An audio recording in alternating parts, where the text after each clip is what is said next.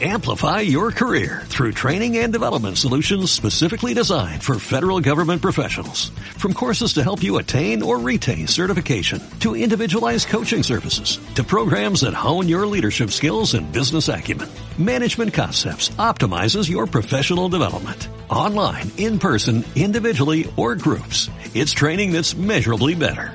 Learn more at managementconcepts.com. That's managementconcepts.com. En Gestión a Radio, en clave de tecnología, con Marta Palencia Lefler.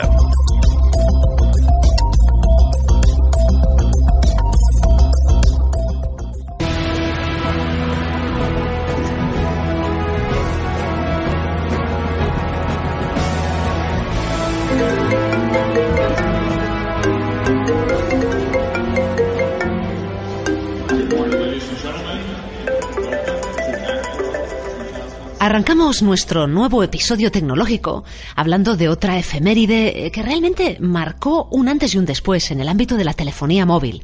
Sí, me estoy refiriendo al iPhone, el teléfono que lo cambió todo y que ha cumplido recientemente, hace pocos días, 10 años. La llegada del iPhone y posteriormente el sistema operativo de Android cambiaron la industria de la telefonía móvil para siempre. El dispositivo estrella de Apple ha llegado ya a vender, fíjate, más de mil millones de unidades en todo este tiempo.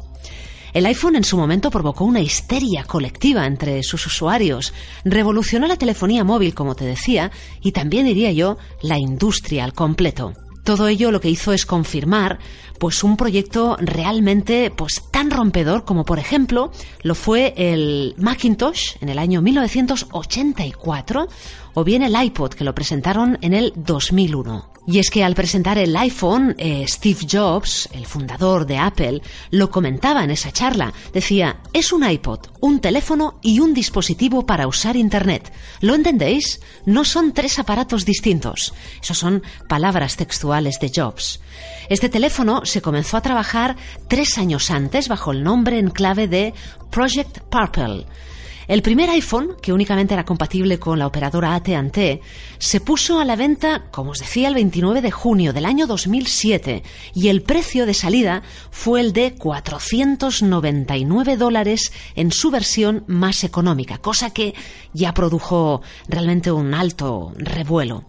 Allí en esa presentación Steve Jobs habló por primera vez de aquel dispositivo en el que tenía pues ya entonces 4 gigas de memoria y una pantalla táctil de 3,5 pulgadas y 8,89 centímetros. Todo ello hacía olvidar pues el teclado tradicional de los móviles habituales en el mercado en aquel momento. Y además no dudó en predecir que ese dispositivo con el que resultaba sencillo interactuar reinventaría la tecnología y el mercado, y realmente lo acertó en sus afirmaciones. Si nos ubicamos aún un poco más, el primer iPhone llegó en un momento en el que el mercado, si recordáis, lo dominaban eh, sobre todo las BlackBerry, ¿eh? los dispositivos de Microsoft y terminales de la compañía finlandesa Nokia. Pero la verdadera revolución llegó después, o sea, un año después, cuando Apple ideó para su sistema operativo iOS la Apple Store, que permite a los desarrolladores de aplicaciones pues manufacturar y distribuir aplicaciones para el dispositivo. Claro, hemos de pensar que, aunque la mayor parte de los teléfonos inteligentes actuales hoy en día emplean ya el sistema operativo de Android, o sea, no el de iOS, en realidad, Apple es la que se lleva la mayor parte de los beneficios de la industria gracias a los elevados precios de sus dispositivos. Pero, eh, una vez más, ¿cómo eran los smartphones antes del iPhone? Os hablaba de los BlackBerry, ¿eh? ¿os acordáis? Los dispositivos también de Microsoft con los terminales de Nokia.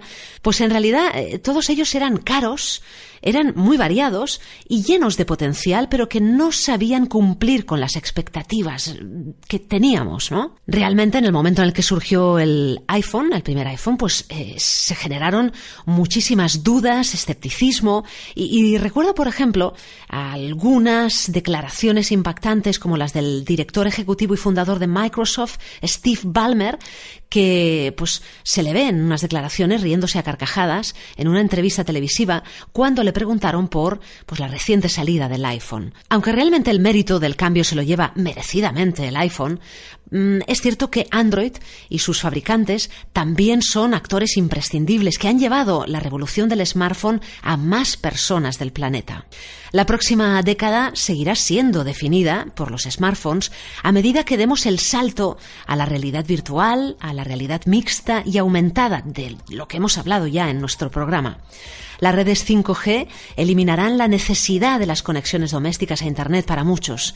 Y además, muchos usuarios ya esperan con entusiasmo esa nueva versión del iPhone, en este caso el iPhone 8, del que también hemos hablado aquí en el programa. La presentación está prevista para dentro de muy poco tiempo, para el mes de septiembre, y se prevé que incluya ya pues, sensores en 3D, aplicaciones para la realidad aumentada y una nueva pantalla.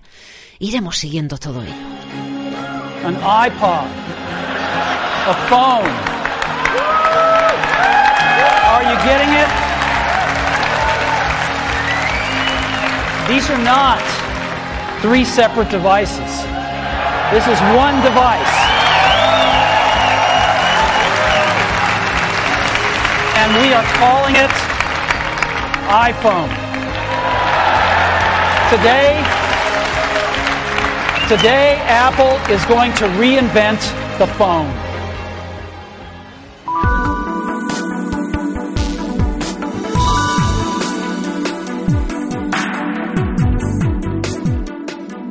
El tiempo que pasa volando realmente, os lo decimos al acabar nuestro programa, pero hoy os lo digo porque fijaos, 10 ¿eh? años del nacimiento del primer iPhone, que fue toda una revolución en la industria del móvil.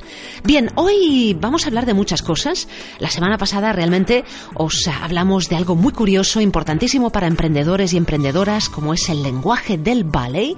Sí, lo escucharéis en nuestro episodio anterior. Y también hablamos de esa reciente compra de Amazon de los supermercados eh, Whole Foods.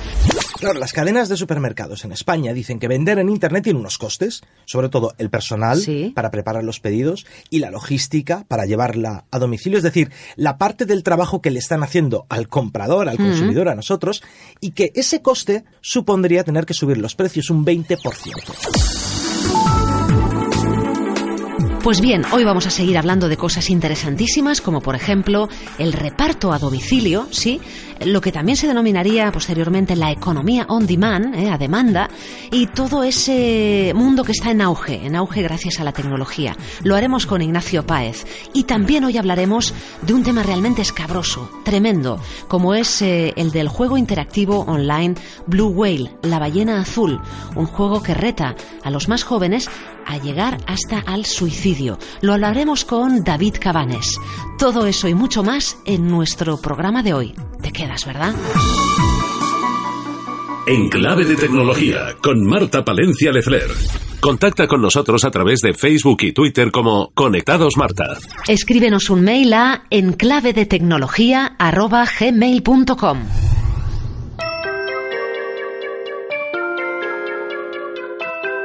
Trending Topic. Noticias tecnológicas. Después de los drones de Amazon llega otra forma innovadora de transportar los productos a casa de los consumidores. Son los robots de reparto. En Estados Unidos ya se los puede ver circulando en pruebas por las calles de algunas ciudades. Eso es así. Se usarán para servir pedidos de comida a domicilio. Claro, estos robots de reparto son unos pequeños contenedores con ruedas, equipados de cámaras, sensores, que se mueven por las aceras a velocidad de peatón. O sea, mira cómo son en nuestras redes sociales, ¿no? En Conectados Marta ya te hemos colgado un vídeo para ti. En España aún no vemos drones ni robots, pero sí cada vez más furgonetas, motoristas, y ciclistas. El reparto a domicilio, que por cierto en ocasiones también se tiene que poner en huelga para reclamar sus derechos, ¿eh? es un sector en pleno crecimiento gracias a la tecnología. Por eso Ignacio Páez hoy lo va a poner bajo la lupa. En clave de tecnología. Bajo la lupa.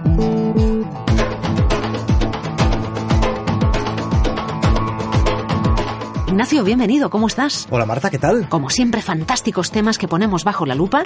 Yo decía que, por cierto, hasta los repartidores a domicilio que van en bicicleta, has visto que también se han tenido que manifestar hace poco. Sí, sí. Por reclamar sus derechos. Hoy vamos a hablar de ellos. Vamos a, hablar de nuevo, de alguna forma, de, de todo este reparto, ¿no? De todo online. Amazon reparte alimentos frescos en una hora en algunas ciudades de España. Ya lo comentamos semana anterior. También hablamos semana anterior de cómo Amazon está transformando el sector de los supermercados. Pues bien, vamos hoy a analizar con más detalle eso que llaman la última milla y cómo han surgido cantidad de startups de reparto a domicilio dentro de las ciudades. Empresas que quieren ser como Amazon, que también quieren entregar en una hora y cada vez nos estamos convirtiendo todos un poco más en personajes de la película Wally. Que Qué gran película, ¿eh? Sí, gordos y rechonchos estirados en nuestras poltronas y cualquier cosa que deseamos, pues simplemente apretamos un botón y viene hacia nosotros. Es esto, estamos sumergiéndonos en esta economía digital en la que podemos comprar de todo a través de una app, a través de una página web, pero claro, si no vamos a levantar el culo del sofá, alguien va a tener que traernos la compra hasta nuestra casa. Por eso en estos últimos cinco años, sobre todo, hemos vivido una explosión de las startups de reparto. Han surgido muchos servicios y seguro que muchos os suenan. Existe una app con la que pides cualquier comida y te la mandan a casa. Ahora tu restaurante favorito está donde tú estés. Delibero. Los mejores restaurantes directos a tu mesa. Bájate Globo y en unos minutos lo tienes todo. Globo, ya vamos nosotros. Amazon.es. Todo lo necesario para tu casa en un clic. Descárgate nuestra app y descubre la nueva forma de delivering. Vive la actitud Aloha 24. Just Eat, la app para los que tienen hambre. Podemos contar, Ignacio, con un montón de marcas. En restauración quizás la más famosa es Just Eat, pero también están Globo, Delivero, Pide y Come, Aloha 24, Resto In, Muchas apenas hace dos años que se pusieron en marcha. Están en Madrid, en Barcelona y algunas están expandiendo a más ciudades. Parece que la especialidad de muchas ellas es el reparto de comida a domicilio. ¿Qué podemos pensar? ¿Que los españoles hemos dejado de ir a los restaurantes o...? Más bien, digamos que se están creando ocasiones nuevas de consumo, que están cambiando los hábitos, que nos estamos volviendo más comodones, que decimos, bueno, prefiero que hoy cocinen por mí, que me lo traigan, en lugar de ir yo, el takeaway, o en lugar de calentarme un plato precocinado. La comida a domicilio, que es el tema de hoy, es lo que también se le llama el sector food delivery, piensa que solo es el 4% del total del negocio de restauración a nivel mundial. Mueve 80.000 millones de euros. Es un porcentaje muy pequeño, pero la previsión es que en los próximos siete años se va a multiplicar por dos. Caray. O sea, el sector está creciendo, sobre todo porque están aumentando los pedidos que decíamos hechos por Internet. Y también diríamos por la facilidad que tenemos con nuestro móvil, ¿no? De encargar comida de cualquier tipo a domicilio. Comida a domicilio, sí, pedidos de Internet que en España ya mueven 600 millones de euros al año. Esto de la comida a domicilio ha existido de toda la vida, pero era algo más esporádico. Ahora está viviendo un revulsivo por la tecnología. Igual como hace 30 años tú podías pedir con tu teléfono una pizza, telepizza, ahora también, pero ya no es solo comida rápida, ahora puedes elegir entre cientos de restaurantes que antes ni siquiera la mayoría servían a domicilio y ya no es con una llamada de teléfono, sino también con el móvil, pero moviendo tu dedo con una app. El ámbito de, las aplicaciones, el ecosistema móvil, ¿no? Todas estas apps, como decíamos, están ahí en el móvil, también en la Smart TV, la PlayStation, y hay una noticia reciente que confirma que este sector está en plena ebullición. McDonald's ha sucumbido a la moda. Ya se puede pedir McDonald's a domicilio, que yo no sé ya qué es peor. bueno, ya no tienes que levantarte. Eh, lo ha hecho, por cierto, asociada con la empresa Globo, que es un servicio que no solo reparte comida de restaurantes, también productos de tiendas de tu ciudad. Es decir, por ejemplo, tú haces la compra del supermercado, compras con su app y ellos te lo traen. Ah. Y que, por cierto, aparte de Globo, también hay otras apps como Comprea, Delivery, incluso los hay que te hacen la compra por ti. Ya no tienes que hacerla tú. Pasas la lista de la compra, por ejemplo, hay un servicio que se llama Lola Market y hay un empleado que va al mercado con la lista que tú has hecho, ellos hacen la cola en la pescadería, la cola en la carnicería y te traen la compra. Claro, es casi como tener un mayordomo del ámbito digital. O sea, en este sector del que hablamos hoy, la innovación consiste en ofrecer servicios nuevos, pero también y sobre todo en implementar las mejoras tecnológicas, ¿no? Sí, el sector que llamaríamos del delivery on demand. Ajá. Vemos cómo la tecnología se está implementando en muchos ámbitos, por ejemplo, en los vehículos. Tú decías en la introducción los drones, los robots de reparto, pero también, sobre todo, la tecnología entra con los algoritmos. Ajá. Piensa, Marta, ahora mismo cualquier cosa que tú hagas, cualquier actividad, puedes registrar un montón de información. Sí. En este caso, por ejemplo, ¿no? Una tienda, pues qué pedidos se están haciendo al minuto, porque las comandas se hacen por internet, son electrónicas. ¿Dónde están cada vehículo? Porque la flota tiene GPS. ¿Cuál es el estado del tráfico? Todos estos datos, lo que llamaríamos el Big Data, ahora tenemos capacidad de analizarla en tiempo real. Estos miles de variables que en directo continuamente se están analizando para optimizar el número de empleados que tú necesitas en cada momento, la mejor ruta de transporte en cada instante. Incluso puedes a lo largo del día cambiar la tarifa de entrega en función de horas valle, horas punta, etcétera. Claro, todas estas herramientas hasta hace poco no estaban al alcance de muchas empresas de logística, que esto es muy importante, o bien de negocios que usen la logística. La tecnología ha irrumpido ¿no? de, de- de pleno en este mundo.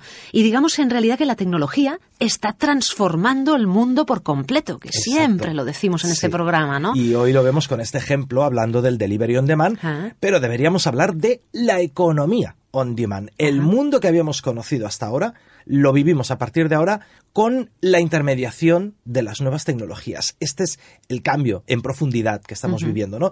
Es que se está aplicando una capa tecnológica por encima de nuestra realidad y esa capa sobre todo está entrando por el smartphone. Ajá. Por ejemplo, lo estamos viendo con la economía colaborativa. a la cual también se la llama la gig economy, la economía de los eventos, Ajá. de los sucesos, del encargo puntual, de la gente que ya no tiene un contrato de ocho horas al día con la misma empresa, sino que ahora parece que nos tenemos que convertir todos en autónomos y que nos ofrecemos para encargos, para trabajillos. Todo esto nos está llevando a un modelo laboral distinto, que es otro tema que, por cierto, Sí, si quieres lo podemos tocar aparte. sí.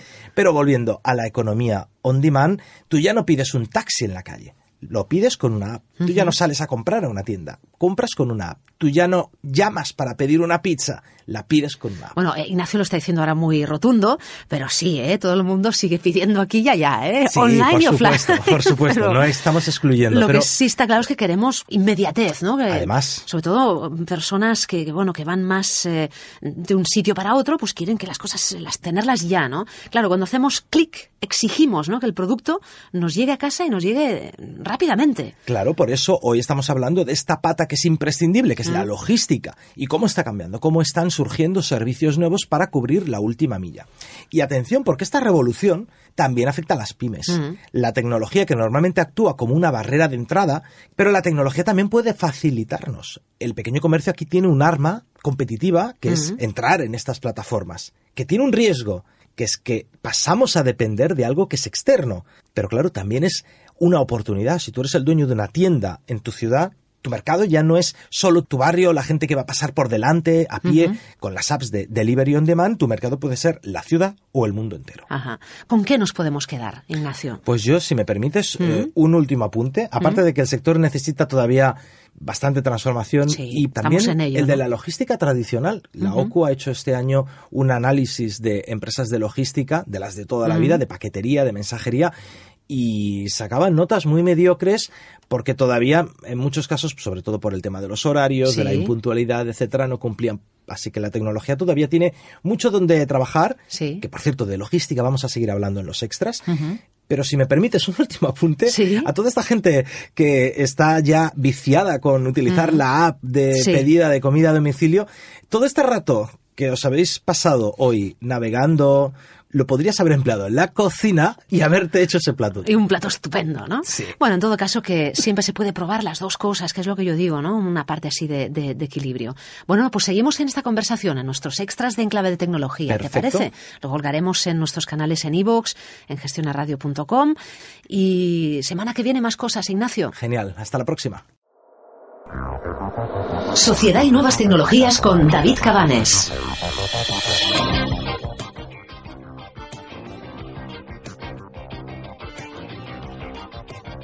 Hoy vamos a hablar con David Cabanes de un peligroso juego online. Un juego online que se llama Blue Whale, esto es la ballena azul. Y yo diría que es el más eh, nefasto ejemplo de la explotación y de la manipulación de menores en redes sociales. Lo primero de todo, doy la bienvenida a David. Bienvenido, ¿cómo estás? Muy bien, encantado de volver a estar contigo. Contenta de verte. Es un hombre que no para de viajar. Ahora creo que vas a darte un poquito de tregua por lo que se refiere a viajes. y eso está fechas son más complicadas para para los viajantes como para Los viajantes, pero son ideales para venirnos a visitar ¿eh? en clave de tecnología. A mí me encanta verte. Bueno, eh, David, hoy eh, queremos hablar o hacer referencia a este tremendo juego. Esto es real, ¿eh? que realmente a veces todo parece como que nos lo que es ciencia ficción. No, no, no, no. Estamos hablando de un caso real de un juego online, La ballena azul, que por cierto sabes de dónde viene, ¿no? El nombre, que hace referencia a los suicidios colectivos de algunas ballenas. la tendencia suicida. Exacto, que buscan la orilla, ¿no? Para encontrar la muerte. Pues hoy vamos a hablar de este siniestro juego que trata de 50 pruebas, una de ellas cada día, hasta llevarte a la prueba final, que es retarte a que te suicides. ¡Wow! Dices, y esto es real, y a esto pues caen algunos jóvenes. Claro, eh, ¿qué hemos de pensar de todo esto, no? Porque claro, estamos hablando de nativos digitales, que tú y yo siempre hacemos referencia, David, a que tú y yo ya no lo somos, somos un híbrido, pero ideal, yo pienso, para ver la evolución, pero esta gente no, tan jovencita. Intentamos ser reconvertidos digitales. Claro, yo creo que está muy bien, ¿eh? para mí es una gran ventaja. Hay, una generación digital. Totalmente. Es que no creo ni millennials, ¿eh? es muy posible que el término no se adapte a esta generación, con la que creo que nuestra generación o la generación de los 30 en adelante Mm, le es muy complicado empatizar, no tiene una capacidad para entenderlo. Tú has dicho una palabra, retar. El problema yo creo es que dentro de la vulnerabilidad y los problemas que tiene el Internet, la conexión total, el acceso a temas tan delicados o peligrosos, potencialmente peligrosos como la ballena azul que estamos comentando, luego hay un problema muy grave. Mm, esta parte de reto eh, es incluso motivante para un determinado tipo de persona que tenga las, las defensas bajas. O sea, eh, el, riesgo suicida eh, siempre ha existido, es un tabú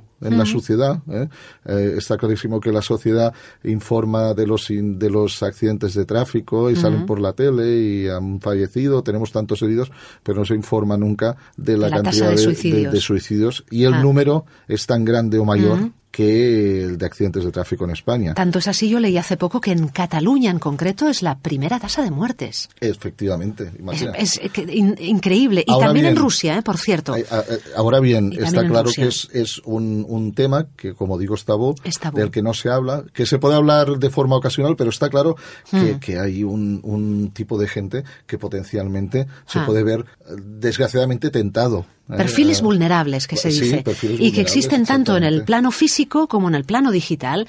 Son perfiles que probablemente pues eh, tienen poca supervisión de los padres, que tienen ah, problemas de depresión, jóvenes quizás algo más solitarios, ah, tímidos que han padecido bullying, ¿por qué no? Que también hemos hablado. Problemas de seguridad personal. Y esos problemas se ven en las redes sociales, que es lo mismo, o sea, el plano del colegio, plano físico, se traslada a las redes sociales, Facebook, Twitter, YouTube, que es por donde se ha extendido este juego online. O sea, fijaos que es lo mismo, pero siempre lo decimos trasladado al ámbito digital. Eh, claro, eh, con David recuerdo que hemos hablado más de una ocasión de qué pueden hacer los padres, porque es lo que dices tú, es una generación a partir de los treinta y pico, treinta y cinco para arriba, que en muchas ocasiones está puesta, ¿eh? pero siempre faltan cosas, porque es que los otros ya han nacido de pleno en eso, ¿no? ¿Cómo los puedes orientar y ayudar? ¿Cómo puedes estar ahí?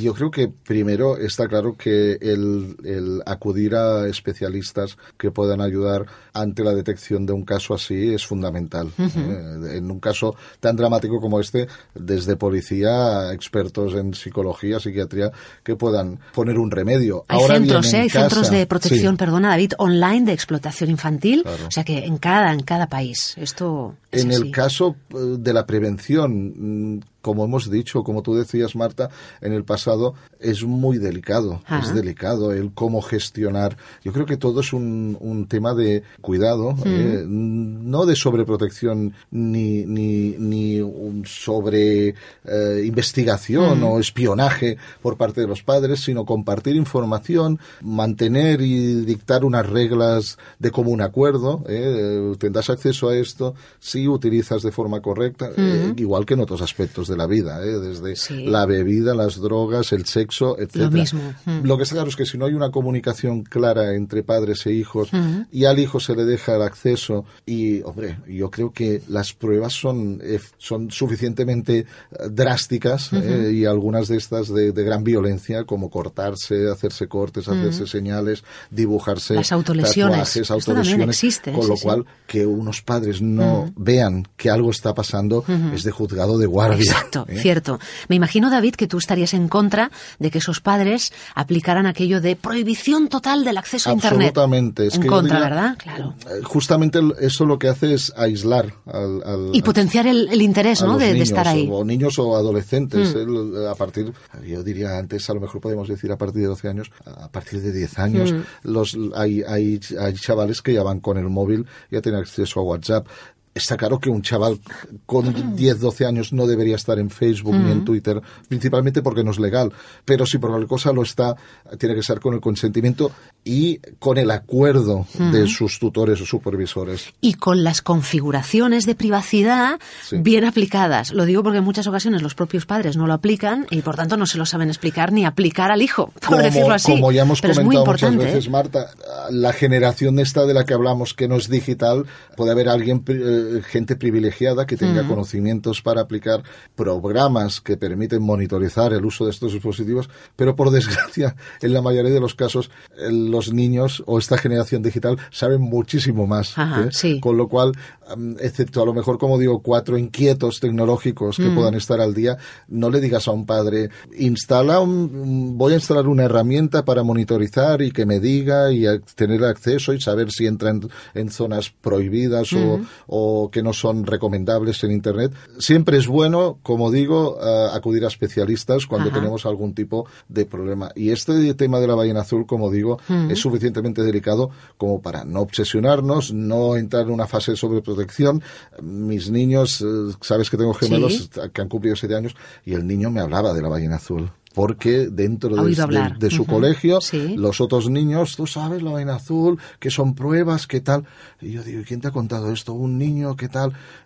Imagínate, con siete años y ya sabían. Y al final, si cumples todas las pruebas, al final te tienes que suicidar. No, de verdad que, es tremendo, claro, para, para todos los que de alguna forma abogamos por una Internet abierta, en, el uso y beneficio de todos, que existan este espacio de depredadores realmente y que reten, como decías tú, a los más jóvenes, es que es un, un gran hándicap, ¿no? Es un gran contratiempo para todos. ¿Qué, más se puede hacer? Supongo que en el plano jurídico tiene que actuar cuanto antes mejor, con, porque claro, con temas como este no se tendría ni que permitir que existieran juegos de este tipo online, ¿no? Hablas de la palabra juego. Te diría que uno de los problemas o de las circunstancias específicas de este caso de la ballena azul es que se le relaciona con, que es una leyenda urbana, que no existe que todo es un generado un poco por internet, por los medios, para alarmar y que realmente no hay casos. A mí lo que sí que me sorprende es que, como este caso que surgió y que se detectó, o los casos donde se ha creado este problema en Rusia, que no se ha investigado a los que son esos mentores que durante estos 50 días. Eh, de, eh, esa, además, las pruebas son increíbles. O sea, a las 4 de la mañana cada día ponte a escuchar música toda, a toda castaña, eh, o sal a correr, o vete y autolesionate, márcate, hazte un logo con un cuchillo. Que un padre, tutor, quien sea, no identifique mm. todos estos signos es también muy grave. Claro, y, identifica una señal clara, ¿no? De que la autoestima de esos jóvenes o esos niños está realmente muy por debajo y muy, muy amenazada. Hemos de decir que en realidad el origen de todo ello se remonta hace un año eh, lo investigó una periodista rusa en lo que se denominaba ahí en Rusia los escuadrones de la muerte, que por eh, el propio interés político se tapó, pero eso existía porque además, repito, Rusia es uno de los países con mayor tasa de suicidio de los más jóvenes. Tremendo. O sea, existir existe, algo hay, yo creo que a nivel social, y por tanto nos importa aquí, social y tecnológico, pues se ha de, se ha de poner cartas al asunto. Ya hemos visto que han salido otras ballenas, no sé si te has fijado, para contrarrestar este asunto del de, reto hacia el suicidio, han salido la ballena rosa, no sé si la ballena verde, para contrarrestar todo ello y proponer juegos online a los más jóvenes en los que se reta a que cada día pues te quieras, digamos, más y más. O sea, entendamos que la autoestima y que te lo pases bien. Una evolución y un reto positivo. Positivo, no, negativo. Tan, trágico como el que... Desde luego. Como el que sugiere este juego nefasto. David, lo dejamos aquí que no hay tiempo para más. Sí, que estén atentos los padres, que, que, estén siempre atentos, pero sin Sin prohibir, ¿no? De forma, exacto, mm, de forma total no queremos, yo tampoco. Prohibir ¿eh? No es bueno. No, no, porque con más ganas Supervisar de algo, con cariño y con ah. sentido común, sí. Oye, te propongo que el próximo día cambiemos totalmente de aires y nos vayamos al espacio. Perfecto. ¿Sí? más parece bien? David, gracias y hasta muy pronto. Muy bien. Hasta, hasta ahora. pronto.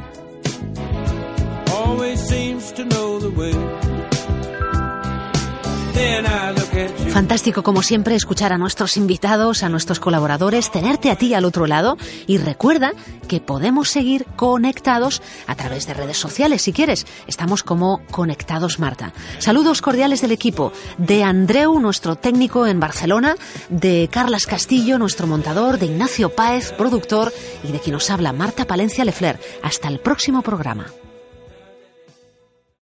Amplify your career through training and development solutions specifically designed for federal government professionals. From courses to help you attain or retain certification, to individualized coaching services, to programs that hone your leadership skills and business acumen, Management Concepts optimizes your professional development. Online, in person, individually, or groups. It's training that's measurably better. Learn more at managementconcepts.com. That's managementconcepts.com.